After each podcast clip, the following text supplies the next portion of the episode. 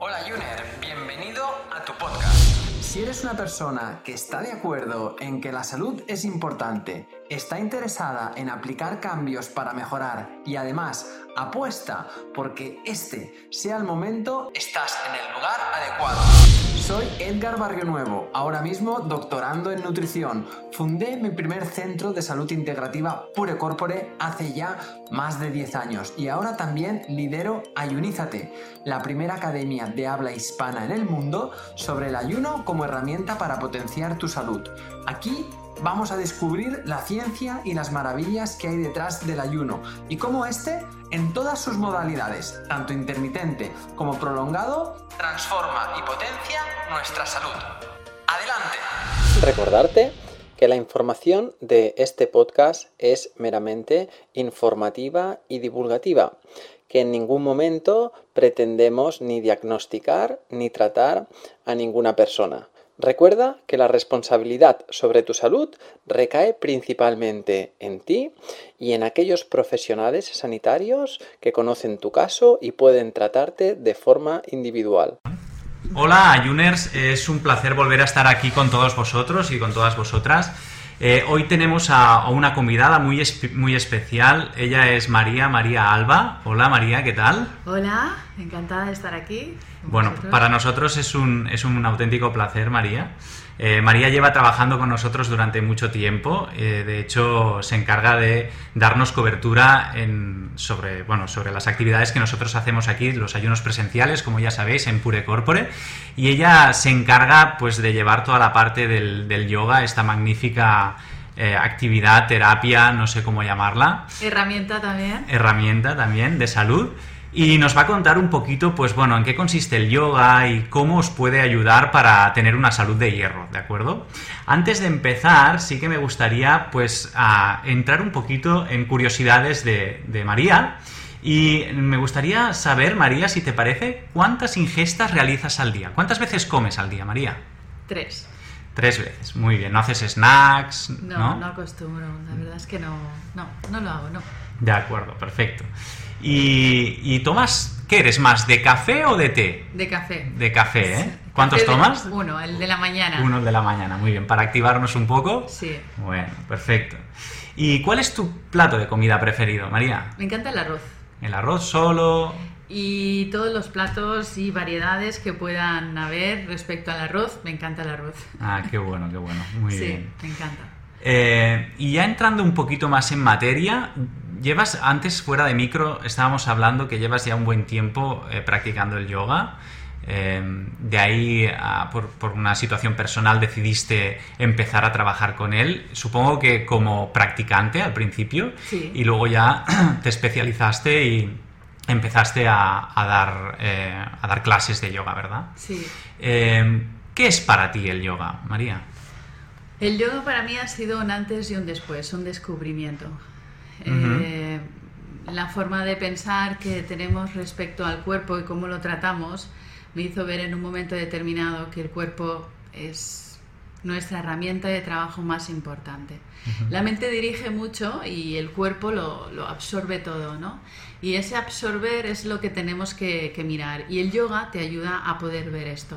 ¿Qué absorbes? ¿Qué, qué pensamientos? Eh, qué, tu forma de pensar, cómo, cómo, cómo hace que el cuerpo en determinadas situaciones se tense eh, y, eso se convierta en, en, un en una bomba explosiva a niveles energéticos eh, del organismo y también pues con lo cual, ¿no? Lo que me estás diciendo es que al final el yoga eh, no es tan solo una herramienta para trabajar el cuerpo físico, ¿no?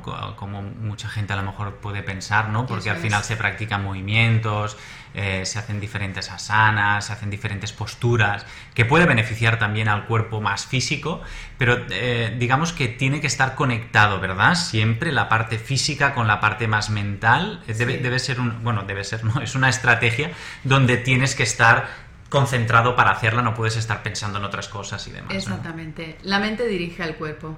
Entonces tenemos una herramienta muy poderosa y esa es la respiración. La respiración siempre está en tu momento presente. Es un sistema autónomo, como ya sabemos, que si la utilizamos como herramienta en nuestra práctica de yoga nos va a mantener muy presentes. La respiración tiene el poder de modificar a la mente. Entonces, cuando empiezas a entender que tienes que estar presente en el cuerpo, así sea a través de la respiración, hasta que vas conociendo el funcionamiento de la práctica de yoga, esto te va a ayudar mucho a que entiendas el cuerpo y cómo energéticamente pues él está muy sometido.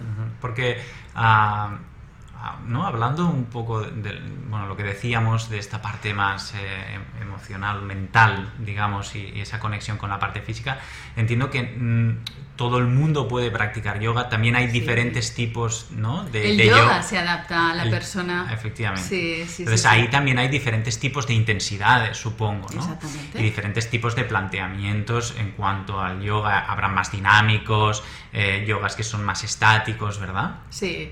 La característica características de las personas a la hora de, ser ellas mismas también pues invita a que eh, haya varias, varias eh, vías de yoga a la hora de practicar. exactamente, sí, exactamente.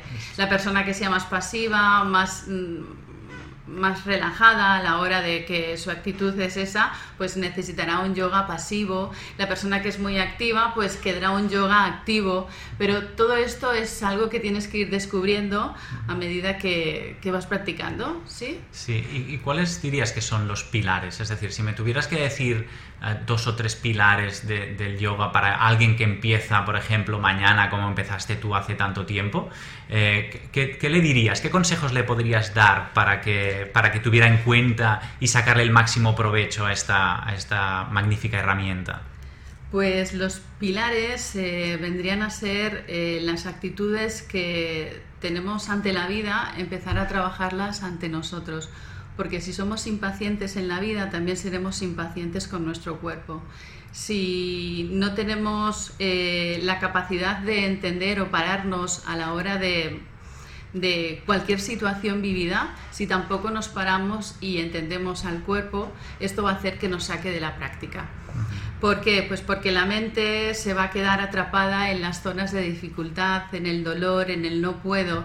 Entonces, si tu actitud en la vida es esta, también lo será en la práctica. Por eso mm, siempre se busca una práctica que se asemeje a ti y a medida que vas practicando y vas profundizando en la práctica, eh, todo va cambiando. Qué interesante. De hecho, eh, por ese motivo seguramente la, la práctica del yoga se escapa de lo que es la pura práctica en esencia. Es decir, a lo mejor pues si practicas yogas martes y jueves de 6 a 7, pues ese es el momento de práctica, pero sería más una filosofía de vida también, ¿no?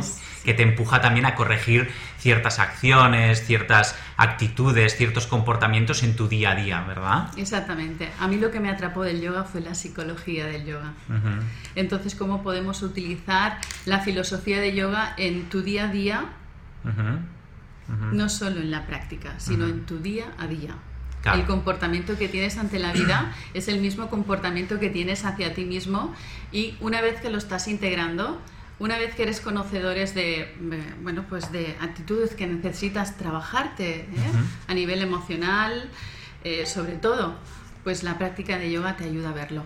Qué bueno, qué bueno, qué bueno.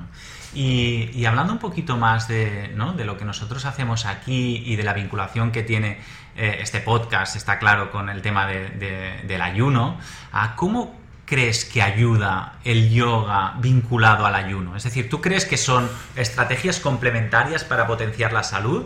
Eh, ¿Son cosas diferentes? Ah, ¿Son cosas que se integran totalmente? Cuéntame un poco a ver cómo lo ves eh, bajo tu experiencia. Se integra, se integra. Piensa que el cuerpo es como una esponjita y lo absorbe todo.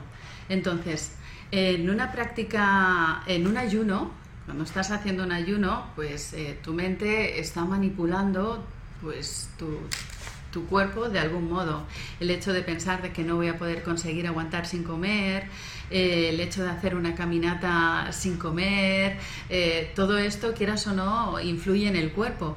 Entonces, él lo absorbe como una esponja. ¿Y qué pasa? Pues él se, se queda muy rígido, él se... se bueno, pues... Más que nada por la desconfianza, a lo mejor por el miedo escénico, ¿no? A, una situación a lo mejor no vivida hasta el momento. Seguramente eso también influye a que ese cuerpo se atenace y se quede rígido. Exactamente, se queda rígido. Y la práctica de yoga, que bueno, es, es un sistema que está estudiado y científicamente está pues comprobadísimo de que todas las posturas de yoga ayudan a que ciertas zonas y estructuras de nuestro cuerpo desahoguen. Eh, no a nivel consciente, sino a un nivel inconsciente. Entonces, si tú estás tenso pues por la situación que estás viviendo, que para ti es nueva, eh, pues esa tensión está acumulada en el cuerpo. Una práctica de yoga eh, bien recibida claro, será un antes magnífico. Más que nada por el, por el reflejo que eso. Porque a veces nos pensamos ¿no? que, que, que la mente es la que siempre domina el cuerpo pero muchas veces eh, en el día a día vemos como también aquellas eh, la, parte física, ¿no? la parte, como todo está vinculado, la parte física también tiene un reflejo sobre la mente. Entonces es muy curioso ver en, los programas como cuando hay alguien atenazado, como veíamos, y, empieza a practicar el yoga, empieza a practicar, empieza a conectar un poco con su esencia, con su manera de, de entender la parte más física y tal, también eso da un reflejo directamente a la mente, la mente se relaja y prueba de ello es un poco también el trabajo que se llega a hacer con la respiración ¿no? en el yoga, porque entiendo que es muy importante eh, poder tener conciencia de la respiración y, bueno, es, increíble. ¿eh? Arrastrarte un poco, ¿no? De lo que estás pensando, del no puedo, porque todos estos pensamientos te debilitan, aunque no lo creas, son pensamientos negativos y al cuerpo le está restando energía. Entonces, si consigues hacer un buen ejercicio de concentración a través de tu respiración y el que te vayas a los pensamientos es normal. Es la función de la mente. Proteger, lo hace como protección, ¿no? En principio.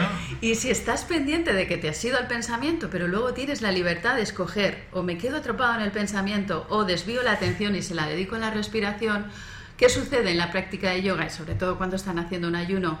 Pues que focalizan muy bien en la zona del cuerpo donde estamos trabajando para liberar todas las tensiones que ahí se puedan concentrar. Entonces, eso lo notan.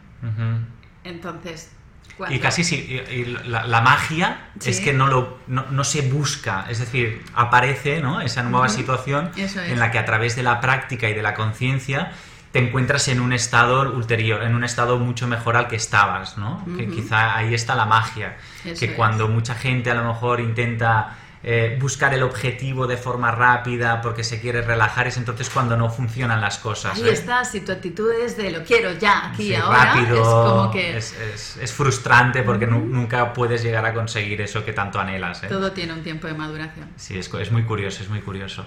Bueno, y, déjame preguntarte, porque después de, todos estos años, seguramente te habrás encontrado en situaciones así curiosas, ¿no? En, tu práctica eh, habitual o cuando estás enseñando esta magnífica herramienta. Eh, ¿Alguna curiosidad que digas o algo que, te llame la atención, que se repite en estos ah, clientes o en estas personas que quieren ah, empezar a practicar el yoga como, como una herramienta de salud? Sí, la curiosidad la viví en mí también. Al principio, cuando yo practicaba yoga, ni tan siquiera sabía lo que era el yoga. Simplemente sabía que me aportaba un gran beneficio. Pero a nivel energético, y yo lo derivo al emocional, al eh, cómo te sientas anímicamente, veía que eh, lo modificaba, lo cambiaba y a su vez me tranquilizaba el haber practicado yoga. Y en algunos en algunas eh, prácticas rompía a llorar o entendía las cosas, algo que me preocupaba, volvía a mirar ese problema y ya lo veía de manera diferente. Me sigue pasando. Eh, al final de la clase eh, hay personas que se emocionan, rompen a llorar o se quedan meditativas, están en un estado de calma pensando en lo que le preocupaba y ahora eh, con, con, una expresión totalmente diferente eh, que, que, no hace falta ni que hablen porque agradecen. a ellos mismos con su, ¿no? con su cara ya... Exactamente, entender qué ha sucedido aquí y, y, bueno, el yoga va más allá de una práctica física y sí que es verdad que cuando haces un buen ejercicio de mente a través de tu respiración y te entregas, que siempre lo, siempre lo invito a que la práctica sea con mucho respeto y amor, que el amor propio no lo vean como, como un gesto egoísta, sino como un acercamiento más hacia el cuerpo. El beneficio no tiene nada. ¿Y, se llega a un tope? Es decir, al final, como estamos en un, en un mundo donde todos nos ponemos cualificaciones, lo que prima es la cantidad y tal, eh, ¿llegas a un momento en el que no puedes seguir mejorando? O, cómo funciona? Es decir, cuando tú eh, estás realizando, por ejemplo, pues una práctica física, como sería un velocista, ¿no? Un velocista que corre los 100 metros y los corre en 11 segundos. Pues bueno, sabe que a lo mejor de los 11 segundos puede bajar a 10.5 o 10 quizá, ¿no? Pero, pero llegará un momento donde ya el índice de mejora es, es, pequeño, ya no se puede mejorar. En el yoga ah, siempre se puede generar nuevas dimensiones, es decir, siempre se puede llegar a mejorar o por lo contrario hay gente que se estanca y ya a partir de ahí ya no mejora o, cómo funciona esto?